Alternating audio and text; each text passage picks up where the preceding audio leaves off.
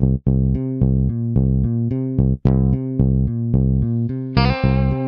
the Pitch.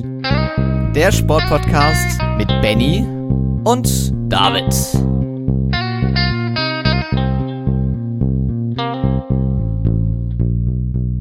Katastrophe. Ein WM-Podcast abseits der Plätze. Ein Projekt von On the Pitch, der Sportpodcast und Herz 879. Damit willkommen zu Katastrophe. Mein Name ist Pierre Bullwitt von Herz 879 nachgetreten, der Sportpodcast. Ja, hier ist Benny, moin, ich bin auch mal wieder am Start nach einer Woche Pause und äh, ja, grüß euch. Ich bin natürlich auch wieder dabei. Schöne Grüße von David. Die Kollegen von On the Pitch, der Sportpodcast, wir haben wieder eine Menge Themen zusammengetragen, was das Thema Katar betrifft. Wie gesagt, wir am Anfang dachten wir, schaffen überhaupt jede Woche und jedes Mal ist dieses Dokument voll bis oben hin. Und ähm, wir, wir sprechen über das Thema, David, was die Medien beherrscht hat, nämlich äh, äh, die fehlende Diversität beim DFB oder die, äh, wie sie heißt, die große Taskforce, um jetzt die Mannschaft wieder nach vorne zu führen. Ja, absolut. In unserem Dokument steht jetzt, ist das normal, dass hier unten bei mir, bei meiner Spur kein Ausschlag ist? Ich sehe bei allen Spuren Aufschlag, also alles gut. Okay, warte, dann antworte ich dir jetzt. Ja, wir haben hier in unserem Dokument steht, alte weiße Männer bringen den DFB wieder auf Vordermann, Fragezeichen. Und ähm, ja, wir haben im Vorfeld natürlich schon ausgiebig drüber diskutiert. Ja, und ähm, wir haben jetzt fünf Leute, die hier den deutschen Fußball wieder auf den ähm, richtigen Weg führen werden. Rudi Völler, Oliver Kahn, Matthias Sammer, Oliver Minzlaff und Hans-Joachim Matzke sind neben Karl-Heinz Rummenigge eben dabei und haben jetzt die ehrenvolle Aufgabe, zumindest den deutschen Fußball vor allem was die Nationalmannschaft betrifft, im Hinblick auf die Heimeuropameisterschaft 2024 auf den rechten Weg zu führen, Benny? Ist das denn ein gangbarer Weg? Ich sag mal so, wenn man einen Neuanfang äh, mit altbewährtem beginnt, ähm, wirkt das erstmal auf mich hilflos, aber in gewisser Weise auch, na, naja, genau die Garde, die sowieso in gewisser Weise in, der, in Kontrolle ist oder war, ähm, die will eben die Kontrolle auch behalten und versucht jetzt so ein bisschen eben diesen Neuanfang zu propagieren. Es wirkt so ein bisschen hilflos. Ähm, es ist eben genau die Elite, die den deutschen Fußball eigentlich schon, ja, fast schon jahrzehntelang eigentlich ausmacht. Und ähm, wenn ich es politisch vergleichen müsste, wäre es wahrscheinlich äh, Friedrich Merz mit der CDU, ja, es ist, äh, ich habe im letzten Podcast ein paar Namen in den Raum geworfen. Wir haben über Thomas Hitzberger gesprochen, wir haben über Nadine Kessler gesprochen, ähm, Almut Schul, Tabea Kemme, alles Namen, die wir genannt haben. Und im Endeffekt hat man sich für äh, diverse Fußballfunktionäre entschieden, die natürlich alle Erfahrung haben, was ich nicht absprechen kann. Aber ich finde schon, dass man da ein bisschen mehr Diversität hätte äh, mit reinbringen können. Es gab viel Kritik ähm, und DFB-Präsident Bernd Neuendorf hat nur zu Protokoll gegeben, es war nicht unser erstes Kriterium, hier für Vielfalt und Diversität zu sorgen. Das machen wir an anderer Stelle im Verband. Aber wo denn, David? Ja, das kann ich äh, dir jetzt an dieser Stelle auch nicht sagen. Wir können aber sehr wohl sagen, welche Stimmen eben von anderen Menschen kamen, die eben für dieses Gremium vorgesehen waren. Thomas Hitzelsberger hat zum Beispiel im Sportschau-Studio gesagt, auf die, die fehlende Diversität hin angesprochen. Ja, mein Gott, also Frauen in dem Gremium. Was ist denn mit Tante Kete? so, das war sein Kommentar dazu. Was hat dann Almut Schuld dazu gesagt, Pierre? Ich, äh, ich, es ist so treffend, äh, wenn der DFB in den letzten Jahren immer davon spricht, von Diversität, von Wandel, der stattfinden muss, dass man sich modern aufstellen muss. Und wenn man jetzt in die Krise geht, wirft man alles über Bord. Jetzt hat man die Leute, die schon immer im Fußball waren, die die Geschicke in den letzten Jahren gelenkt haben. Diversität wird komplett auf Seite gestellt. Und genau die gleichen Töne hat man von Tabea Kemmer aus dem Magenta TV Studio auch gehört, Benny. Die Tabea Kemmer war sogar noch ein bisschen noch ironischer ja. und hat, mhm. hat quasi vorgeworfen, dass man ja sich dann quasi dann äh, selbst so ein bisschen auf die Schulter klopfen kann, wenn es dann klappt. Ja, äh, ich finde auch äh, dieser, naja, bei Bernd Neuendorf war, waren ja viele sowieso von vornherein vorsichtig, als er übernommen hatte. Und ähm, ich hatte ja, weil ich das ja auch schon jetzt, jetzt vor der Aufnahme gesagt habe, ähm, auch Anfang des Turniers noch gesagt, oh, diese klaren Worte gegenüber Infantino zum Beispiel, äh, die wirkten relativ erfrischend und das hätte ich so vom, äh, von einem DFB-Funktionär nicht erwartet, vor allem von den letzten nicht. Ähm, mhm. Das hat sich ja dann genauso relativiert und ähm, ja, das, das passt jetzt einfach noch mehr ins Bild jetzt, diese Personalienentscheidung mit dieser, in Anführungszeichen, Taskforce, oder? Ja, also ich, also ich habe ich hab mich ja vorher für Matthias Sammer sogar schon mal stark gemacht, aber eher als Nachfolger von Oliver Bierhoff ähm, in einer leitenden Funktion. Also wir, es geht, ich, wir möchten es nochmal betonen, es geht hier nicht gegen die Kompetenz der einzelnen Person. Genau. Die, ist auf, die ist auf jeden Fall vorhanden. Auch bei Herrn Minzlaff, auch wenn er bei einem Unternehmen das Brause herstellt, lange gearbeitet hat. Die Kompetenz ist auf jeden Fall da. Trotzdem hätten wir uns, hätten wir uns persönlich gewünscht, ähm, Leute mit reinzuholen, divers, diverse aufzustellen, Leute mit es Leute mit Migrationshintergrund, äh, männlich oder weiblich gelesene Personen, weiblich gelesene Personen aus dem Fußballbereich oder vielleicht auch Leute, die mit Fußball gar nichts zu tun haben. Mal so, mhm. mal so diese ja. typische Betriebsliebheit irgendwie rauszutragen. Äh, Jens, äh, Jens, Jürgen Klinsmann hat doch lange Zeit versucht, da von außen so Blick reinzuholen mit dem Hockey-Nationaltrainer, der auch mal kurz mit dabei war. Aha. Also ich glaube, es hätte viele Möglichkeiten gegeben, das zu machen. Und was ich von Medienseite vom DFB wieder nicht verstehe, dass man so tut, als hätte man das gesagt und hätte nicht damit gerechnet, dass es so ein Backlash gibt. Hm. Als hätte man gesagt, das winken wir schon durch. Das verstehe ich immer nicht. Also, ich, mir fehlen da ehrlich gesagt so die Worte. Also, ich denke, da wurden jetzt so viele Themen angestoßen in den letzten Jahren und so viele, ja, Skandelchen unter den Tisch gekehrt oder eben einfach offenbart und dann hat man sich gewundert, hm, warum gibt es denn da Leute, die das irgendwie kritisch sehen? Warum spielen wir denn Mittwochabend um 18 Uhr in Gladbach unsere Länderspiele und warum sind da nur 15.000 Leute und der Oberrang wird abgedeckt? Also, es ist doch, es passt alles so gut ins Bild und jetzt eben diese Personalbesetzung geht genau den gleichen Weg mhm. weiter und stellt eben keine Neuigkeit dar, Benny.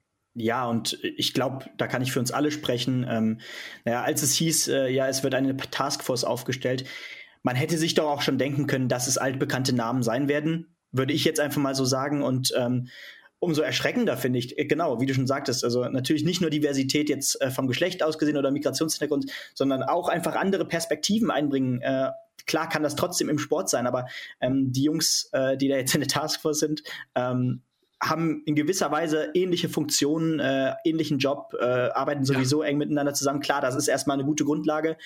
Aber diese verschiedenen Perspektiven, die bieten einfach keinen Neuanfang und ähm, naja, wenn, wenn ein Neuanfang steht für etwas Neues, für Fortschritt, für andere Ideen und diese neuen Ideen fehlen eben auch in dieser Taskforce.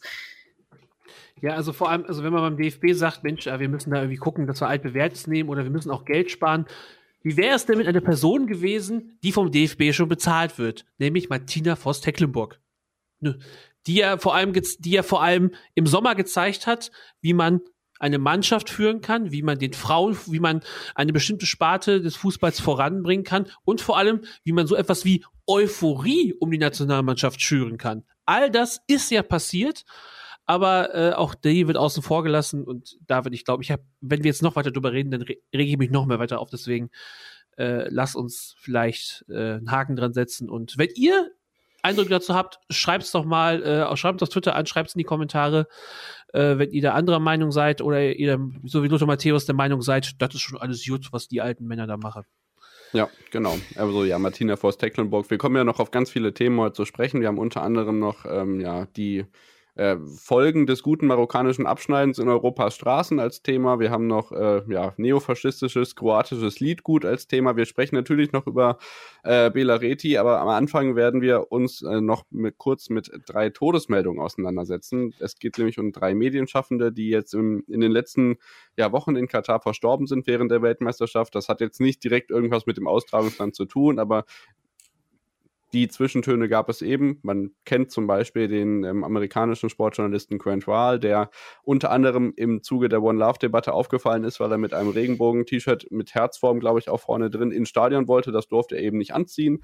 Und äh, genau dieser ist nun ähm, am Freitag letzter Woche im Stadion ähm, im Rahmen eines Spiels, ich müsste England beteiligt gewesen sein oder Frankreich, bin mir gerade nicht sicher. Auf jeden Fall war bei England gegen Frankreich dann auf der Pressetribüne ein Foto von ihm aufgestellt. Er ist an einem, Her ähm, an einem Hirnaneurysma gestorben.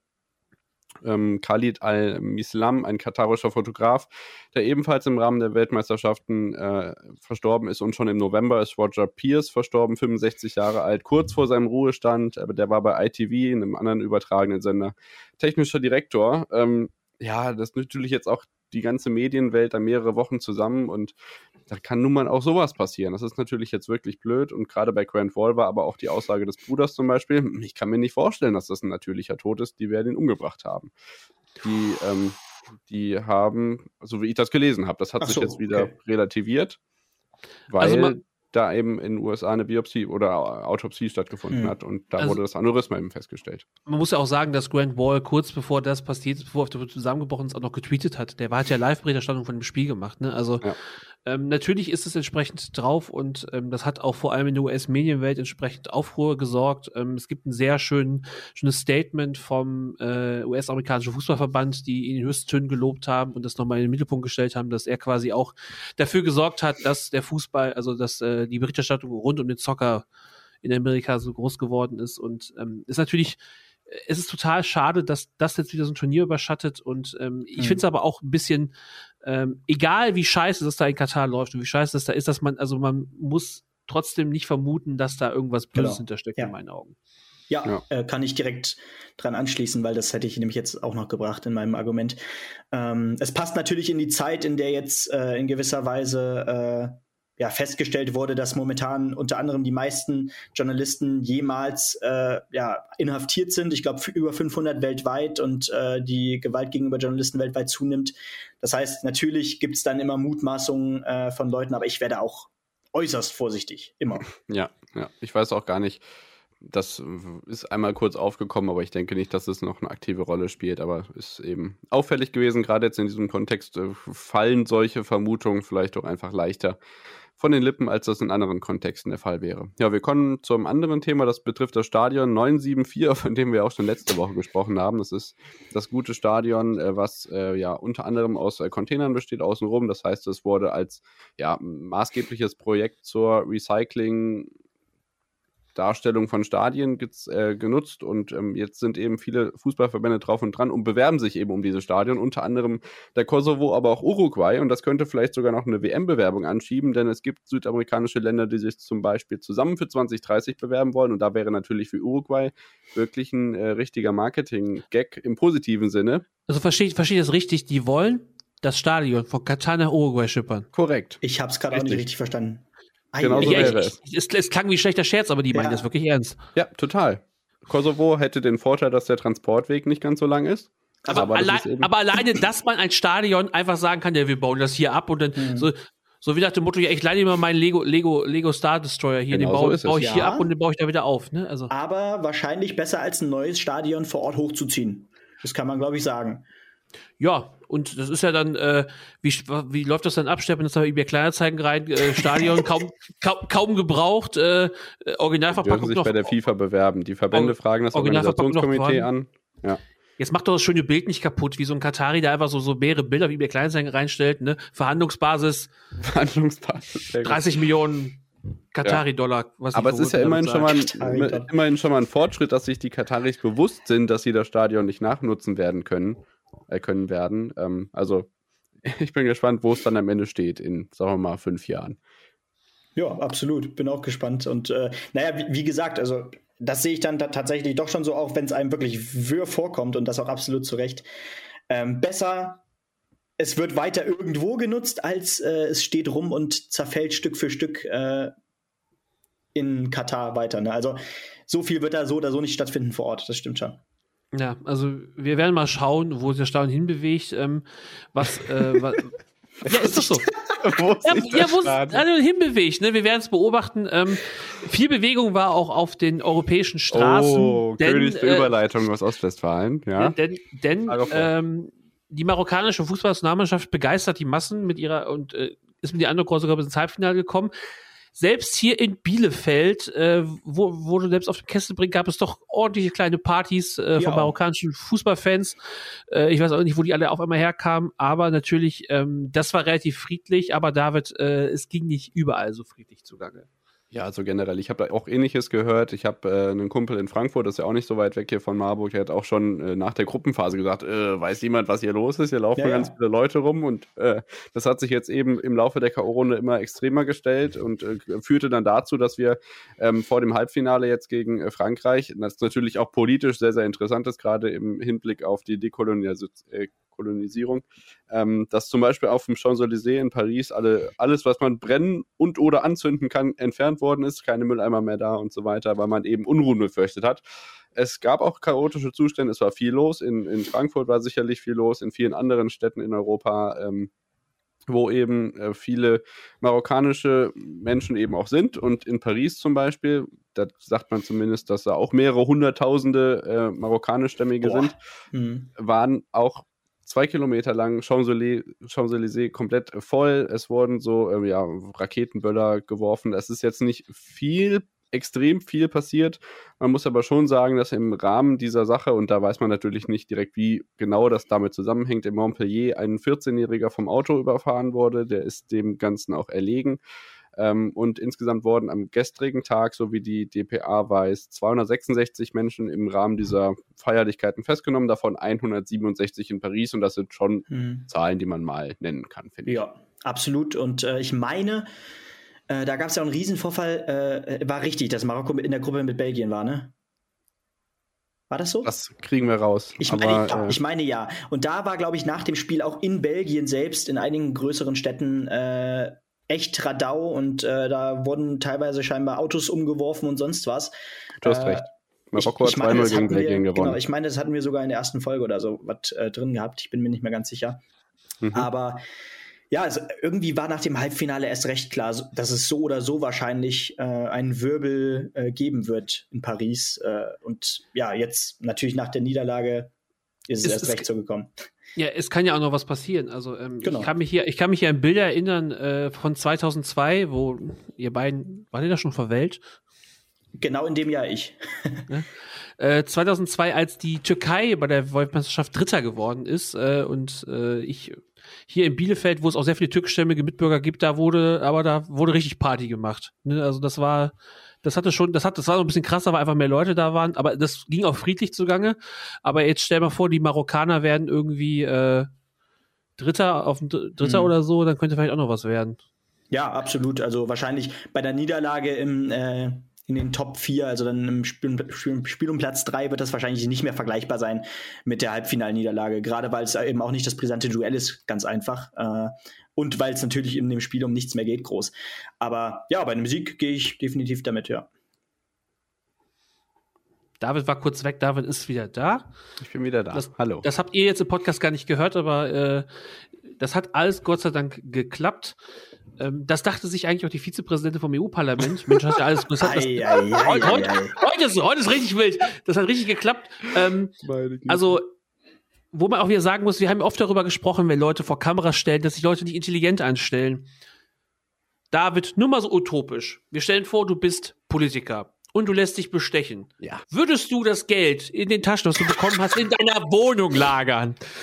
Also, ähm, man könnte natürlich auch ein Schließfach nehmen, aber dann haben wir ja in, in der deutschen SPD-Bundestagsfraktion auch gesehen, dass das auch nicht gut gehen kann. Also irgendeine Möglichkeit muss es ja geben, das äh, sinnvoller zu machen. Aber ich würde dann auch nicht meine erste Wohnung als eigenen Fall nehmen. Wenn ich allerdings die griechische ähm, Vizepräsidentin des EU-Parlaments Eva Kaili bin, dann war das vielleicht doch ein bisschen wahrscheinlicher. Wenn Mhm. Wir reden hier darüber, dass die gute Frau eine halbe Million Euro in ihrer Wohnung hatte. Bar, richtig, äh, entscheidend. Also ah, allein die Geschichte ist ja schon durch, ähm, aber dass, dass sie dann halt tatsächlich ähm, ja natürlich positive Stimmung gegenüber Katar auch im EU-Parlament verbreiten sollte und ähm, äh, sie war ja war da ja auch nur wirklich die Speerspitze, also es waren ja mehrere Leute. Das sollte man vielleicht auch noch dazu sagen, dass es nicht nur sie waren, war aber sie eben die prominenteste Figur als Vizepräsidentin. Besonders interessant finde ich in dem Fall und äh, da möchte ich auch einfach mal drüber lachen können ähm, dass sie zudem noch zur sozialistischen Partei gehört. Das heißt, Wasser predigen, Wein saufen äh, kann man hier definitiv nennen. Okay. Oder nicht? Ja, es- ist also völlig egal, selbst wenn sie eine Partei, selbst egal welcher Partei sie angehört, das gehört sich halt nicht. Du bist, du bist eine Vertret, du bist, du bist das eine würde ich gar nicht sagen. Ja, ich weiß, aber du, du bist eine Vertreterin des Volkes und sollst nur im besten Sinne darüber reden und bekommst, also ich weiß nicht, was mich mehr aufregt, dass sie, dass sie sich zu Gruppen hat oder die schiere Menge an Geld. Also wie geht davon, sie Ja. hat eine halbe Million Euro zu Hause gehabt. Wir wissen ja nicht, ob, ob über diese halbe Million Euro hinaus schon viel mehr Geld geflossen ist. Ne? Hm. Und man muss auch dazu sagen, wenn man im EU-Parlament ist, da muss man vier Jahre drin sitzen und dann kriegt man für den Rest seines Lebens eine ganz gute Rente dafür. Hm. Und jedem Jahr, was man im EU-Parlament ist, verlängert sich die. Martin Sonneborn hat das mal ganz schön Richtig, aufgedröselt. genau. Ja. Das heißt, Mhm. im Prinzip, du musst dich einmal in dieses Parlament wählen lassen und dann bist du eigentlich für den Rest des Lebens fertig. Zumal da ja auch ein riesen Vertrauensverlust mit eingeht, ähm, wieder mit dem EU-Parlament, was sowieso unter starkem Beschuss steht, ähm, wegen auch unter anderem fehlender ja, Funktionsfähigkeit und so. Und äh, so ein Typ wie Viktor Orban zum Beispiel, äh, ja, der, der, das Staatsoberhaupt äh, von Ungarn, ähm, ja, der, der hat, glaube ich, dann auch in, im Laufe des Tages dann ein Meme hochgeladen mit äh, diesen Männern, äh, die da in einem Kreis stehen und sich totlachen und hat drüber geschrieben. Und dann sagten sie uns, äh, sie würden äh, uns für unsere Korruption, äh, ich glaube, kritisieren oder so stand da drauf. Und äh, mhm. das zeigt doch mal ganz gut, dass man das jetzt natürlich auch besonders gut wieder äh, als autoritäre Kraft von außen wunderbar instrumentalisieren kann für seine eigenen Zwecke. Und da tut sie wirklich äh, der EU einen richtigen Bärendienst. Ja, das der, ist, kommt doch dazu, dass die ganze Institution darunter leidet, Pierre. Der EU, ihrer eigenen Partei und, äh, und vor allem, wie, also wie scheiße ist das, wenn wir in Europa darüber reden, Leute äh, wissen sie nicht, wie sie ihre Heizrechnung bezahlen sollen. Wir haben die höchste Inflation seit Anno Tuck äh, und dann ist halt da irgendwie eine Politikerin, die Heiz nicht voll bekommt. Ne? Also das ist, also es macht mich einfach wütend. Und es, ich finde das einfach, ja, es, wir haben alles drüber gesagt, aber es ist halt auch, dass es, dass so viel halt, und das, was das Schlimmste, was ich mal denke, ist, wenn sie da ist und noch mehr Leute ist, wie viele Leute gibt es denn, die sich klüger angestellt haben mhm. und sich halt nicht erwischen lassen? Mhm. Ja. Absolut. Um die Sache rund zu machen, Katar bestreitet natürlich, dass es diese monetären ah. Geldflüsse gegeben hat. Mhm. Ne, wir haben, wir haben, wir haben nicht hingeguckt, wir haben aber auch nicht weggeschaut, um, so. äh, ja, einen, Schweizer, um, einen, um einen Schweizer Philosophen zu zitieren. Ja, ja und, und, aus der Perspektive müssen wir das aber vielleicht dann natürlich auch sehen, ähm, dass das natürlich auch unfassbar erschreckend ist, wohin aber dann, dann auch wirklich die Macht Katars mhm. reicht. Also auch in die echte, in die reale Politik, nicht nur in die äh, Sportpolitik. Das ist die ja sowieso. Politik, Benny. äh, ja, ja, klar, aber im, im Sinne von äh, das echte Volk betreffen. Ja. ja. Ne? Darum geht es mir. Und das ist wirklich äh, ein ganz anderes Niveau und darauf lag vielleicht dann auch sogar ein Stück weit wenig, de weniger der Augenmerk da. Ja, du, äh, du hast ja eben schon über den Kollegen Orban gesprochen und äh, da, den ich ja so ein bisschen, ja, also ich, ich würde schon in die, in die faschistische Ecke stellen. Ne? Das kann man, das ja. kann man machen und ähm, und eigentlich würde man sagen, ja gut, da gibt es in Europa einen so einen Typen, der labert ein bisschen Scheiße und das ist dann, es ist zwar schlimm genug, aber okay. Und dann, und dann sagt sich die äh, kroatische Nationalmannschaft, David, hold my beer. Ja, wir machen einfach da weiter, wo wir schon seit vielen Jahren angefangen haben. 2018 ist man nämlich mit dem Frontsänger der äh, kroatischen Band Thompson, ähm, mit, bei der Triumphfahrt nach dem Vize-Weltmeistertitel durch Zagreb gefahren und eben diese Band ist unter anderem dadurch bekannt geworden, dass ein gewisser deutscher Nationaltorwart, der sich beim Skitouren gehen äh, schwer verletzt hat, Manuel Neuer im äh, Sommerurlaub diese äh, diese Mannschaft auch zitiert hat, indem er ein bekanntes Lied von denen gesungen hat. Ähm, eine Band, die 2003 wegen Volksverhetzung, Klammer auf, zu Recht, Klammer zu, angeklagt wurde. Und genau diese Rockband ist es jetzt, die ähm, ja, die Musik spielen lässt. Und zwar oder besser gesagt, die kroatische Fußballnationalmannschaft lässt Musik spielen und zwar genau von dieser Band in der Kabine. Es ist äh, eine never-ending Story, offensichtlich. Ja, ja. und ich glaube, das reicht tatsächlich auch, sorry. Sorry, Pierre. Nee, bitte, ähm, bitte, Betty. Ja, das, das, das reicht tatsächlich auch in die Politik. Ich habe, glaube ich, auch ein Video gesehen, wie das teilweise Politiker aus Kroatien mitsingen, solche Texte, wo es dann auch wirklich geht um äh, die Verherrlichung von äh, toten Juden in Konzentrationslagern äh, bis hin zu toten Serben. Äh, das, das ist ein Level von äh, faschistoidem Gedankengut. Äh, da, da, da kommt nicht mal die AfD in Deutschland so richtig dran, Gott sei Dank. Äh, und das ist wahnsinnig, gerade aus der deutschen Perspektive darauf zu blicken. Ähm, dass das, und keine Ahnung, in gewisser Weise ist auch dann nochmal so ein Realitätscheck, dass sowas immer noch verbreitet ist und immer noch möglich ist. Also vor allem, also ähm, ich, wir drei sind Menschen, denen, äh, denen das komplett gegen den Strich geht. Wir, also das, das böse Wort Wo geht ja immer durch die Gegend, das finde ich immer ein bisschen doof, aber wir sind halt und wir mögen halt äh, Menschen, uns ist die Rasse egal, uns ist das Geschlecht egal äh, und wir ich finde es halt immer noch, wie, wie Ben schon gesagt hat, es ist halt wirklich immer beängstigend, dass sowas immer noch existiert und vor allem, also existiert ist ja das eine, aber dass auch geduldet wird ohne Konsequenzen, ohne alles, wobei du eben gesagt hast, dass diese Bands zumindest in diversen Ländern Einreiseverbot haben, aber mhm. äh, scheint sie ja nicht zu stören. Ja, die haben auch vor über 10.000 Zuschauern dieses Jahrtausend schon Konzerte in Frankfurt gespielt. Also es gibt auch Ach ja, Leute, die sich allein schon für die Musik begeistern. Ich weiß nicht, wann das war, das ist schon ein bisschen länger her, aber wenn man diese Volkswertung Ansklage eben 2003 hat, äh, ist das ja kein neues Phänomen. Ja, und äh, die müssen ja auch irgendwie mit ihrem Liedgut irgendwie in, Kroatien auch Erfolge feiern Das ist und richtig. irgendwie Geld verdienen, sonst will, ne, wie gesagt, es, es, es scheint ja an, ist ja anscheinend gewollt und gern genommen und äh, wir finden scheiße. Deutschland glaub ist, aber auch eines der wenigen wirtschaftsstarken Länder, wo man bei der Wahl des Regierungschefs oder der Regierungschefin noch zwischen mehreren demokratischen Menschen auswählen kann. Das ist in Frankreich nicht so, das ist in den USA meines Erachtens nicht so, das ist in Brasilien nicht so, das ist in China und Indien, also vor allem in China sowieso nicht so. Also ähm, ja, das ist einfach, gerade aus deutscher Perspektive, wie ihr richtig sagt, einfach kompletter Wahnsinn. Ja, absolut. Und wieder kann man nur froh sein, dass man ja hier lebt. Und äh, damit kann man, glaube ich, direkt überleiten zum nächsten Thema, oder? Ja. Wo wir nicht leben werden, sind nämlich die Länder, äh, in denen die Fußballweltmeisterschaft 2026 ausgetragen wird. Das ist eine recht kurze News. Ihr wisst, es werden ähm, 48 statt 32 Teams dabei sein. Das heißt, wir hatten jetzt in Katar, ähm, wie seit 1998 üblich in Frankreich, immer 64 Spiele. Das wird sich jetzt ändern, weil es sind mehr Mannschaften dabei. Und bisher war angedacht, dass es Dreiergruppen geben soll vor der K.O.-Phase. Dann wären es 80 Spiele. Heißt mehr Geld für die TV äh, übertragenen Sender, die sie blechen müssen an die FIFA. So rum richtig formuliert. Aber wenn er, und das ist jetzt im Gespräch, Vierergruppen macht vor der K.O.-Runde, hätte man rein rechnerisch 104 Spiele und das wäre, na, nicht ganz das Doppelte, aber schon eine überaus beträchtliche Steigerung ähm, ja, der Spielanzahl. Was das mit dem sportlichen Wert macht, kann man natürlich diskutieren, aber das ist natürlich auch wieder ja, Geldmacherei pur. Ja, so vor allem, wenn du überlegst, was das für Kostensteigerungen auch für Sender sind, wie viele Spiele du mehr übertragen musst, wie viel Personal du mehr brauchst an Kameraleuten, äh, Leuten, die im Studio stehen, Leuten, die Sachen recherchieren. Also, das ist ja einfach, dass du einfach sagst, dass, also, allein wenn die Sportschau sagen würde, ey, wir müssen, wir müssen im Prinzip die Mannschaft verdoppeln und brauchen so und so viele Mhm. Leute mehr, um das überhaupt zu übertragen, nur damit äh, irgendjemand dann nicht despektierlich gemeint, aber sich sowas wie Togo gegen Iran anguckt. Ne? Also das ist dann, also irgendwo fällt was runter. Ähm, für mich macht es, für, für mich macht ja genau diese, jede Art von Spiel so eine WM raus den Reiz. Dass es auch Spiele gibt, Ja. die ungewöhnlich sind und dass es Mhm. Underdog-Stories gibt.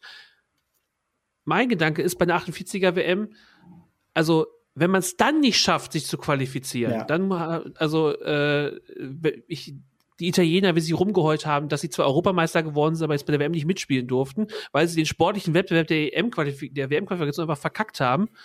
Äh, und alles laut, wo die Kontinentalmeister müssen doch dabei sein.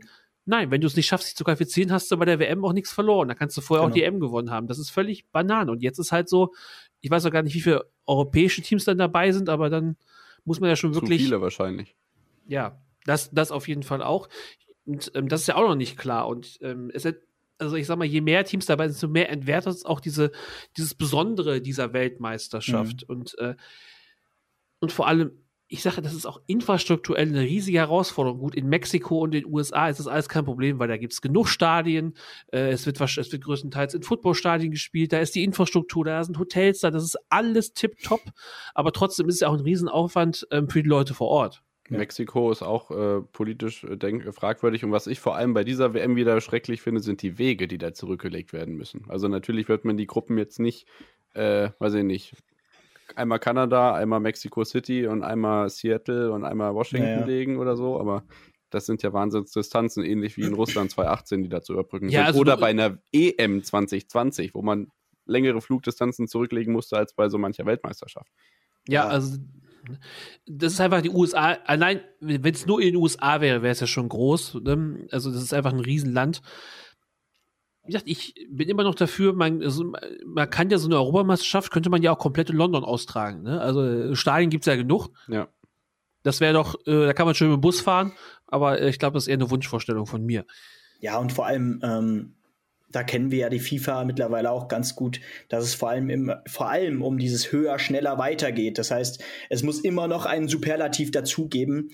Ähm, und dann wird das eben diese Mega-WM in den USA, Mexiko, Kanada.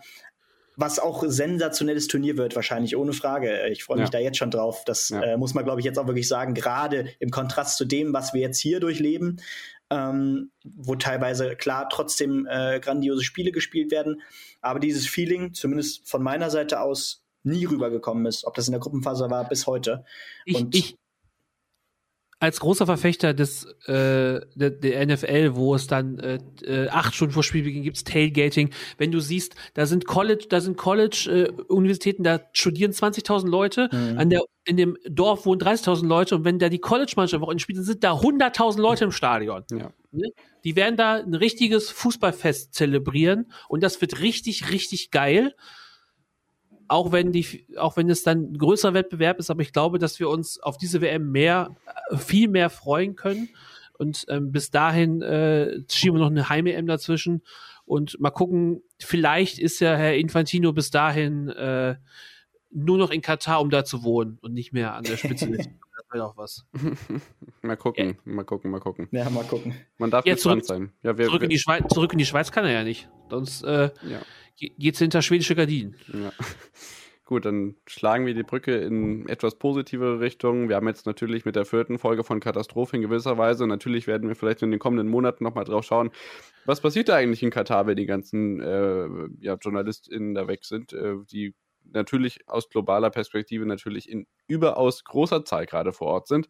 Was passiert da eigentlich? Aber natürlich stellen wir uns auch die Frage, welches Fazit kann man eigentlich ziehen? Und da möchte ich gerne einen kleinen TV-Hinweis loswerden. Und zwar ist das das Sportshow-Thema, das ja Klaus Lufen von Jesse Bellmer übernommen hat, weil Alex Bommes krank war. Und da ist in einer Runde mit Arne Friedrich, Patrick Ovo Moyela, Benjamin Best, dem Sportjournalisten, und der dann aus Katar zurückgekehrten Lea Wagner mit kleiner Schalte noch zu Tom Bartels. Ich glaube, vorgestern müsste es gewesen sein. Eine sehr, sehr gute Diskussionsrunde ähm, bei die sowohl die sportlichen als auch die medialen Aspekte beleuchtet hat und vielleicht auch nochmal betont hat und was mich sehr gefreut hat, diese explizit deutsche Thematik, dass wir eben als einziges Land in Zentraleuropa wirklich massiv gesunkene TV-Quoten haben, auf die wir natürlich gleich auch noch zu sprechen kommen werden. Ähm, dass es eben nicht der Westen in Anführungszeichen im Kompletten ist, der sich in dem Ausmaß gegen diese Ausrichtung und gegen diese Übertragung gestellt hat, sondern dass es wirklich eine spezifisch deutsche Sache ist, wo man nochmal explizit was sieht, wie das hier in Deutschland Ja, ist.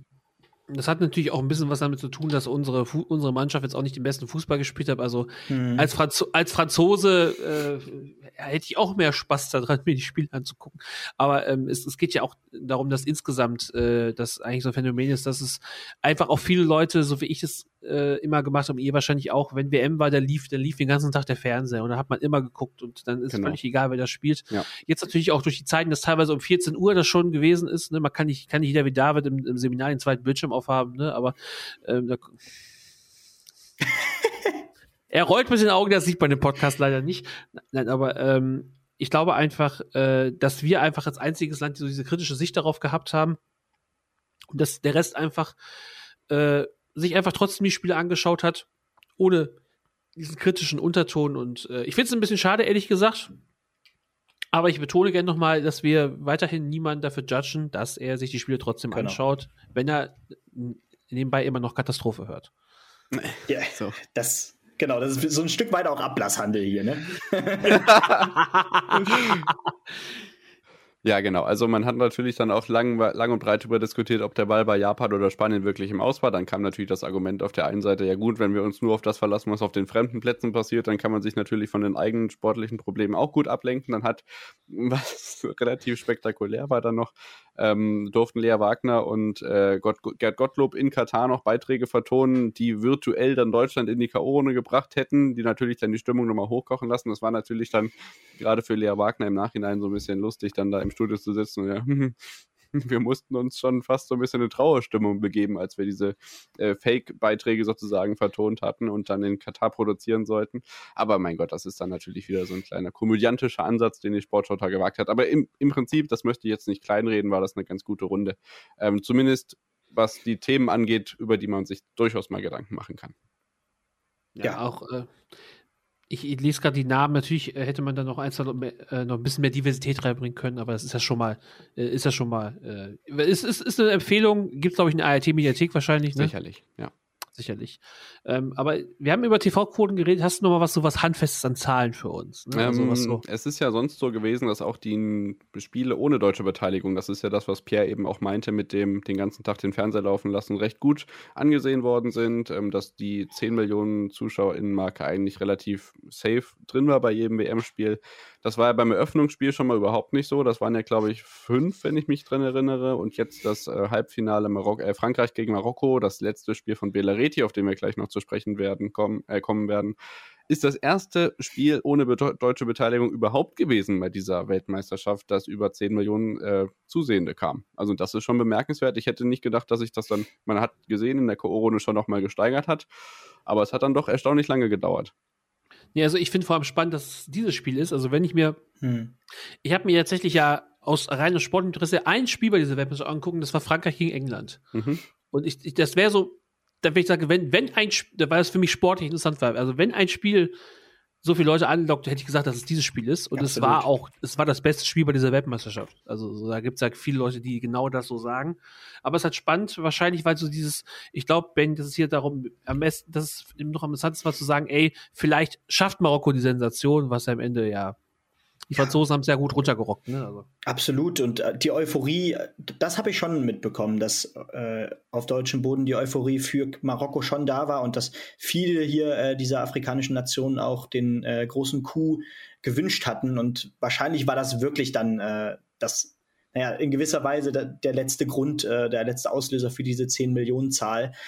Ähm, und ja, absolut legitim. Ich meine, diese Story eines Außenseiters, äh, gerade einer afrikanischen Nation, die ja, ich glaube, noch nie zuvor im Halbfinale stand, war das ja, richtig? Korrekt. Ähm, genau, und dementsprechend auch noch nie äh, den ganz großen Kuhle gelandet hat. Ähm, da schaut man natürlich gerne dann auch mit beiden Augen und mit ein bisschen besonderem Fokus hin. Ja, voll. Benny hat von mir auch eine Sprachnachricht bekommen, wie die im Elfmeterschießen dann äh, Spanien besiegt haben. Äh, ja. Also währenddessen so Live-Kommentarmäßig, nicht nur Flo Nass hat da gebrüllt, äh, zu Recht. Also das ist schon, glaube ich, eine Sache, die da auch bewegt hat. Diese Außenseiter, Außenseiter-Stories sind es ja auch gerade die im Sport ähm, dann ja für Aufsehen, äh, für Aufsehen, ja, die Aufsehen ja, erregen, so. Wir haben ja letzte Woche ausführlich drüber geredet, über das große Zitat von Luis Enrique, meine Spieler müssen 1000 Elfmeter pro Training schießen. Ja. Das, das, das, das, das, graben wir, das graben wir jetzt nicht nochmal aus. Auf jeden Fall haben wir gemerkt, dass diese äh, Weltmeisterschaft vor dem Fernseher wenig Begeisterung hat. Wir können, man kann ja nochmal schauen, wie so die TV-Quoten dann für das Finale äh, am Sonntag sind, das ja auch zur besten Kaffee- und Kuchenzeit dann läuft, wenn dann äh, Julia Franzosen. Metzner und Tom Bartels uns am Ohr begleiten werden. Julia Metzner, ja. die erste Frau, die ein WM-Finale kommentieren darf im Hörfunk und äh, Tom Bartels für die ARD. Ja, genau. Das, wenn dann, äh, und ich bin gesp äh, gespannt, wie dann die Zahlen ausfallen. Ich denke mal, es werden noch ein paar Leute schauen, vor allem Sonntagnachmittag. Äh, da haben ja auch Sonntag 16 Uhr, das ist äh, für, für David und mich eigentlich so beste Formel 1 Zeit eigentlich. Parallel zu Ski Alpin und Skispringen am Sonntag. Wem das wichtig ist. Den echten Sportfans natürlich. Den echten Sportfans, ja, also ähm, einer dieser echten Sportfans war ja auch Bilareti. Der so, war, hat, ja. Hat, hat, auch seine Liebe für den Ski gehabt und ähm, ja. wir haben beim letzten Mal schon ähm, aus, wir haben letztes Mal schon so ein bisschen äh, Revue passieren lassen, was so unser Lieblingsmoment Bilareti gewesen ist. Und bevor wir jetzt nochmal auf seine große Karriere zurückblicken, würde ich Benny da gerade nochmal ins Boot holen. David und ich haben groß was unser Lieblingsmoment, unser erinnerreichster Moment Bilareti gewesen ist. Ähm, wir konnten uns recht gut auf einen einigen. Das war natürlich das Europameisterschaftsfinale 2012 gegen die mhm. Türkei, äh, wo es zehn Minuten lang Radio gab. Oder hast du vielleicht noch irgendwas anderes bringen lassen? Was das war nicht das Finale. Oh, Halbfinale, habe ich auch gesagt. Halbfinale. Achso, okay. Habe ich, ja, sorry, hab ich, aber auch, hab ich aber auch gesagt. Ja, dann kam es nicht an. Sorry, mein Fehler. Benny, bitte. Ja, Europameisterschaft. Europameisterschaft zu 12. äh, absolut. Äh, das, Außerdem war das 2008. Aber hat er, ja. hat er 2012 zufällig das äh, Deutschland Finale gegen Italien-Spiel? Das auch kommentiert? weiß ich nicht. Er hat auf jeden Fall ich das da, Finale ich, was im Ohr. Aber es kann, das kann gut sein, ja. Weil wenn das, wenn das so ist, dann habe ich, glaube ich, immer noch seine enttäuschte Stimme im Hinter Hinterkopf. Das kriege ich raus. Aber ich, ich kann es jetzt nicht genau sagen. Äh, ich, ich habe jetzt keinen genauen Punkt, aber für, für, mich ist, für mich ist diese Stimme einfach so ein Stück weit es fühlt sich wie zu Hause an. Es ist so, hat so was Meditatives und ähm, natürlich verbinde ich generell, wenn ich große Turniere, wenn ich an große Turniere denke, gerade 2010 und 2014 mit ihm, ähm, diese hervorragenden Momente Ähm, Gerade die, die, Gruppenphase, ich glaube, das 4-0 gegen Australien 2010 war auch mit ihm, ähm, was so diesen ersten Kick in das Turnier gegeben hat, wo man direkt dachte, oh, wir starten hier richtig gut rein und nicht nur Bellareti hat Bock, sondern das ganze Land hat Bock. Und ja, äh, ja bitte. 2012 äh, ist Ingo Zamperoni in die Schlagzeilen gekommen, weil er in der Halbzeit gesagt hat, möge der Bessere ja, gewinnen. Stimmt, da Deswegen kann es nicht Bellareti gewesen sein, weil das die ARD war. Aber Fair enough. Ja, aber okay. Ähm, ne, also, äh, wir haben das schon gesagt, Bilaretti, ähm, David hat uns mal ein paar Zahlen zusammengetragen. Er hat mehr als 380 Live-Spiele kommentiert, 10 WMs und mhm. 6 Finals gemacht. Ähm, was so ein bisschen, ich, ich glaube, er durfte keinen deutschen Titelgewinn kommentieren. Das ist ein bisschen schade äh, für ihn. EM 1996, Oliver Bierhoff schießt das Golden Goal. Echt? Ah, ja, das war vom, Pizza, vom, Pizzakarton kommentiert, weil am Abend zuvor also er auf seinem Laptop äh, alles gelöscht hat, was er sich aufgeschrieben hat, zusammen mhm. mit Martin Schneider. Ja. Also seit den späten 80ern schon beim ZDF ist richtig, ne? Also mhm was für eine Historie der Mann hat äh, und was für eine Institution der Mann auch beim öffentlich-rechtlichen ist. Das hat man, finde ich, auch nochmal hervorragend gesehen gestern Abend. Äh, generell, wie sein letztes Spiel nochmal zelebriert wurde. Per Mertesacker stand danach nach dem Spiel auf und äh, hat angefangen anzustimmen. Äh, ja, es gibt nur einen Belareti. Äh, dann ist natürlich auch alle Zuschauer standen. Ein ganz schöner Moment. Äh, ja, ich, ich, er wusste auch gar nicht, wie er darauf reagieren sollte.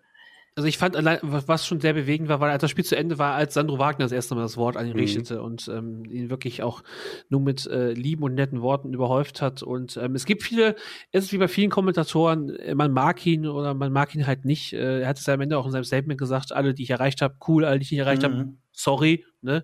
Ähm, und äh, der Sport wird dadurch um eine Persönlichkeit äh, ärmer, an der, an der er sich so ein bisschen auch ein bisschen äh, abarbeiten kann. Äh, während dieser Europameisterschaft, äh, während dieser Weltmeisterschaft hat er auf jeden Fall nochmal gezeigt, dass er auch eine bissige Zunge hat und sich äh, nicht zu schade dafür war, politische Kommentare ja, abzugeben. Was wäre die auch die Strafe gewesen, dass er rausgeschmissen wird? Richtig, ne? Also ja. von daher äh, hat er sich da nochmal gezeigt und ähm, du hast auch so ein paar Sachen aufgeschrieben, ähm, du hast mir, glaube ich, beim letzten Mal auch erzählt, dass er ein paar Sachen gemacht hat, die nichts mit Fußball zu tun haben, dass er unter anderem bei Olympia immer für, fürs Hockey eingesetzt war. Das wusste ich zum Beispiel gar nicht. Ja, also der Eintracht Frankfurt-Sympathisant hat natürlich auch noch andere Sachen kommentiert. Äh, zum Beispiel nordischen Skisport, nicht immer ganz erfolgreich, Langlauf war auch ehrlich gesagt nicht ganz so häufig, Pyeongchang 2018, glaube ich, aber wirklich legendär, kann ich nicht oft genug erzählen, sind die Hockeyübertragungen bei Olympia, ich glaube seit London 2012 äh, sind diese Kappen ohne, ohne Kopf, so, so nur mit Stirnband und die Kappe, die eigentliche Kappe vorneweg, tief ins Gesicht gezogen. Eine Stirnmütze. Das ist das Wort, was du suchst. Ja, es ist, ist, ist, ja, ist ja nur der Mützenschirm dran, sonst Der Schirm ist der, genau. Sehr gut. Und da gab es äh, legendäre Insta-Stories. Ich weiß nicht, wer da mit ihm saß. Äh, ich meine, aber der Name fällt mir gerade nicht ein, aber es gibt einen ZDF-Reporter, der vor allem äh, als Marathonläufer auch immer unterwegs ist und der war da eben mit Belleriti zusammen beim Hockey unterwegs und hat in seiner Insta-Story immer ähm, vom der, der, alte Mann sitzt da wieder und kommentiert Hockey mit seiner tief im Gesicht gezogenen Cappy. Es ist einfach ein herrliches Bild gewesen und ja, natürlich auch eine Stimme, wo man sich dann erstmal denkt, Hö, warum haben denn die Fußballer plötzlich Schläger in der Hand? Wenn man die Stimme hört, dann, also gerade, ne, also wenn man eine Stimme hört, dann denkt man ja oft an eine Sportart. So, und bei ihm war dann dieses Moment eben nicht da. Also es gibt ja sicherlich auch Leute, die keine Ahnung, keine Ahnung von Wintersport haben und wenn sie dann außerdem mal Skispringen gucken, wundern sich, ja, warum sitzt denn da der Typ mit Mario Götze? Weil man einfach Tom Bartels als Fußballstimme im Ohr hat. Es sind ja diese, keine Ahnung, das ist, ist ja so ein, so ein TikTok-Trend gewesen, gefühlt irgendwie die Leute, die 2014, keine Ahnung, drei Jahre alt waren, die dann äh, mach ihn, mach ihn, mach ihn, er macht ihn, Mario Götze, bla bla bla so, die kennen das wahrscheinlich live gar nicht, kennen diese Stimme, bringen die nur mit Fußball in Verbindung und wundern sich dann, warum der da irgendwelche hüpfenden äh, Schneeskispringer äh, kommentiert oder so. Ja, aber es ist, ist auch mittlerweile sehr so, dass, viel, dass viele Kommentatoren sich auf eine Sportart mhm. festlegen und da gebucht werden. Also, ich sag mal, akt, wer mir aktuell im Ohr ist, der wirklich äh, so alles macht, ist Jonas Friedrich. Äh, alles der so für, für Sky, ne, für Sky Fußball kommentiert und auch noch Golf. andere Sachen, glaube ich, macht.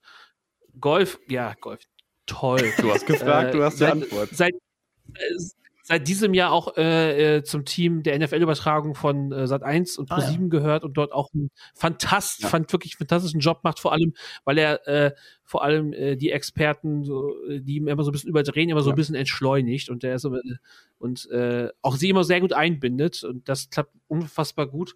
Die große Frage ist natürlich, was macht Billeriti jetzt? Also Mhm. glaubt ihr wirklich, dass er sich jetzt auf die faule Haut liegt oder ist da vielleicht kommt da noch irgendwie mal so So Legendenkommentar wie äh, Fritz und Ton und Taxis bei The Zone oder so. Also Bellariti wird erstmal mit dem Bus jetzt Ja. auf Weltreise gehen, mal gucken, ob er da, äh, wenn, Ah, wenn ja. ihm langweilig wird, dann kommt er wieder. Es gibt noch so einen schönen drei, dreieinhalb Minuten Beitrag, der dann noch im ZDF gezeigt wurde, wo er dann in Katar durch die Straßen läuft, so, ich gehe mal, also nicht, nicht ganz wie Walter Frosch, aber ich hole mir jetzt erstmal eine Schachtel Zigaretten. So. Also, er ist so, ein- so ein gechillter Typ und hat er auch, wie gesagt, das, das, was ich vor dem Spiel immer mache, ist eine Runde schlafen und äh, dann Dokus gucken, damit ich ich nicht so gehört. aufgeregt bin. Also, es ist wirklich ein herzensguter Mensch und ähm, ja, bin gespannt, ob man den nochmal irgendwann wieder sieht. Und wenn nicht, ist es auch echt nicht schlimm, weil er hat Großes geleistet. Genau. Ja, die große Frage ist natürlich, wer ihn jetzt im ZDF noch ersetzen kann, ne? Also, wer jetzt Neue nachfolgt. Olli das Schmidt ist ja ist so- die klare Eins. Das ist ja sowieso immer die Frage und äh, mit der Frage beschäftigen wir uns ja generell immer bei äh, Rücktritten und äh, Karriereenden. Äh, wer könnte da denn immer in die Fußstapfen treten? Ähm, weil man immer erst denkt, und das ist ja jetzt ja wieder der, der Moment so gesehen, an dem man realisiert, so ein Stück weit bricht eine Generation weg, Mhm. in dem Fall eben die ältere Generation. Und ähm, man kann sich andere in dieser Rolle einfach noch nicht vorstellen, in dieser Rolle Kultkommentator. Und das wird sich entwickeln, ob man es jetzt glauben will oder nicht. Ne? also, ich glaube, je- jeder Kommentator, Kommentator braucht so seinen Moment, um Ja. irgendwie zu Ja, glänzen. das genau. ist halt, bei, Bil bei Bileriti ist es natürlich Oliver Bierhoff und dieses Ding äh, in der Türkei. Bei Tom Bartlitz ist es natürlich ähm, das WM-Finale. Marcel Reif, der, an dem sich auch die Geister scheiden, der damals souverän mit Günther Jauch da fast über, drei- über äh, fast 90 Minuten da äh, kommentiert hat, als das Äh, scheiß das Tor Spiel in ist noch nicht umgefallen aber ist. das erste Tor ist schon gefallen. Richtig, also äh, äh, legendärer Moment äh, von der Sportberichterstattung und ich glaube einfach, dass äh, wenn Olli Schmidt dann vielleicht in zwei Jahren bei der EM äh, für Deutschland oder ähnliches einen guten Moment das hat, ne, dann wird sich das auch, Ziemlich sicher. ne, also ja, dann müssen die Deutschen auch dabei sein. richtig. Ne? Also das, das kommt ja So. auch mit dazu. Aber äh, wenn sich der DFB dazu entscheiden möchte, einen bestimmten Torwart von Manchester City ins Tor zu stellen, dann sind die, steigen die Das Erfolgschancen sage auf ich jeden seit Fall. Monaten, weil die Spanier haben ihn ja sich immer noch nicht weggekrallt. Stefan Ortega wird sicherlich über kurz oder lang bei äh, Man City weiter einige Einsätze kriegen. Also man darf gespannt sein. Gut, dass wir für Das die Heim absolut keine Rolle spielt. Gut dass, wir für die, gut, dass wir für die EM schon qualifiziert sind und genau sowas vielleicht in den Vorbereitungsturnieren mal, oder in den Vorbereitungsspielen äh, mal austesten können. Ja, ben, ben, Benny äh, merkt wieder an, dass wie wir es immer schaffen, Arminia in, in je- jeglicher Podcast-Form noch unterzubringen. Das haben Nee, wir hier wahrscheinlich war Benny letzte Woche nicht da, weil er Angst hatte, dass ich ihn frage, wie viele Leute in die Schüko Arena passen. Leute, die Katar Katastrophe 1 und 2 gehört haben, wissen, wovon ich spreche. Komm, ich ich lasse das jetzt einfach mal kommentarlos und äh, ich weiß nicht, was ich dazu sagen soll. Also, ähm, was wir auf jeden Fall sagen können, ist, dass uns äh, trotz dieses Turniers, was unter schlechtem Stern stand, wir, ähm, auch, egal ob gute oder schlechte Nachrichten, ist äh, uns trotzdem kann man sagen, eine Menge Spaß gemacht hat, äh, diese ganzen Infos aufzuarbeiten und euch damit äh, zu unterhalten in dieser Podcast-Form. Äh, es war jetzt nur eine kurze Sache, aber ähm, wir sind ja weiterhin da. Benny und David könnt ihr weiterhin hören, äh, vor allem wenn jetzt die Alpin und äh, Skisprung und wie der ganz andere WM. Klatsch heißt, jetzt langsam losgeht. Darts WM, äh, dann seid ihr da intensiv mit dabei und bei uns passieren äh, demnächst auch wieder ein paar Sachen. Ähm, es, es steht immer noch die Formel 1 Rückblick in, in, in den Sternen. Ja, sie kommt noch vor, sie Ich kommt noch in diesem Jahr. Wir arbeiten Wo soll ich dran. denn diese Audionachricht Wir arbeiten dran. Ja, sie kommt, sie kommt. Und äh, im Januar, im, im Januar reden wir dann nochmal ausführlich über die NFL. Äh, ich hätte fast gesagt, ich lade einen von euch beiden ein, aber ich glaube, da äh, ist bei euch eher gefährliches Ja. Halbwissen Ja. am Start. Ja, du musst schneller werden, weil manchmal kann es sein, dass die Formel 1-Saison schon Anfang März beginnt. So wie zum Beispiel in zwei Jahren, wenn Saudi-Arabien. Aber stell mal vor, wir hätten jetzt schon Jahresrückblick gemacht, während äh, die, die Silly Season nochmal richtig, noch mal richtig äh, zum Tragen kommt. gibt es nicht nur bei Deswegen, den Fahrern. So, liebe Leute, also wie ihr merkt, wir sind ein bisschen durcheinander. Es ist so ein bisschen Stammtischatmosphäre. Das hat sich in den letzten vier Wochen eingebürgert. Das ist auch manchmal gar nicht so schlecht. Vielleicht macht ihr euch einfach ein Bierchen auf. Aber, das ist äh, jetzt aber eigentlich eine halbe Stunde zu spät, dass ich das sage. Danke, dass ihr dabei wart und dieses Format so wertgeschätzt habt.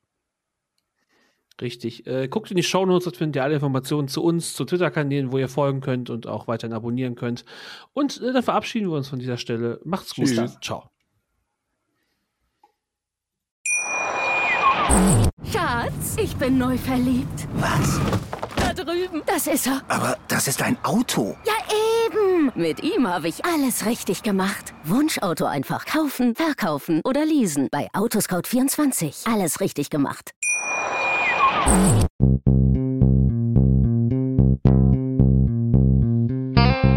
On the Pitch. Der Sportpodcast mit Benny und David.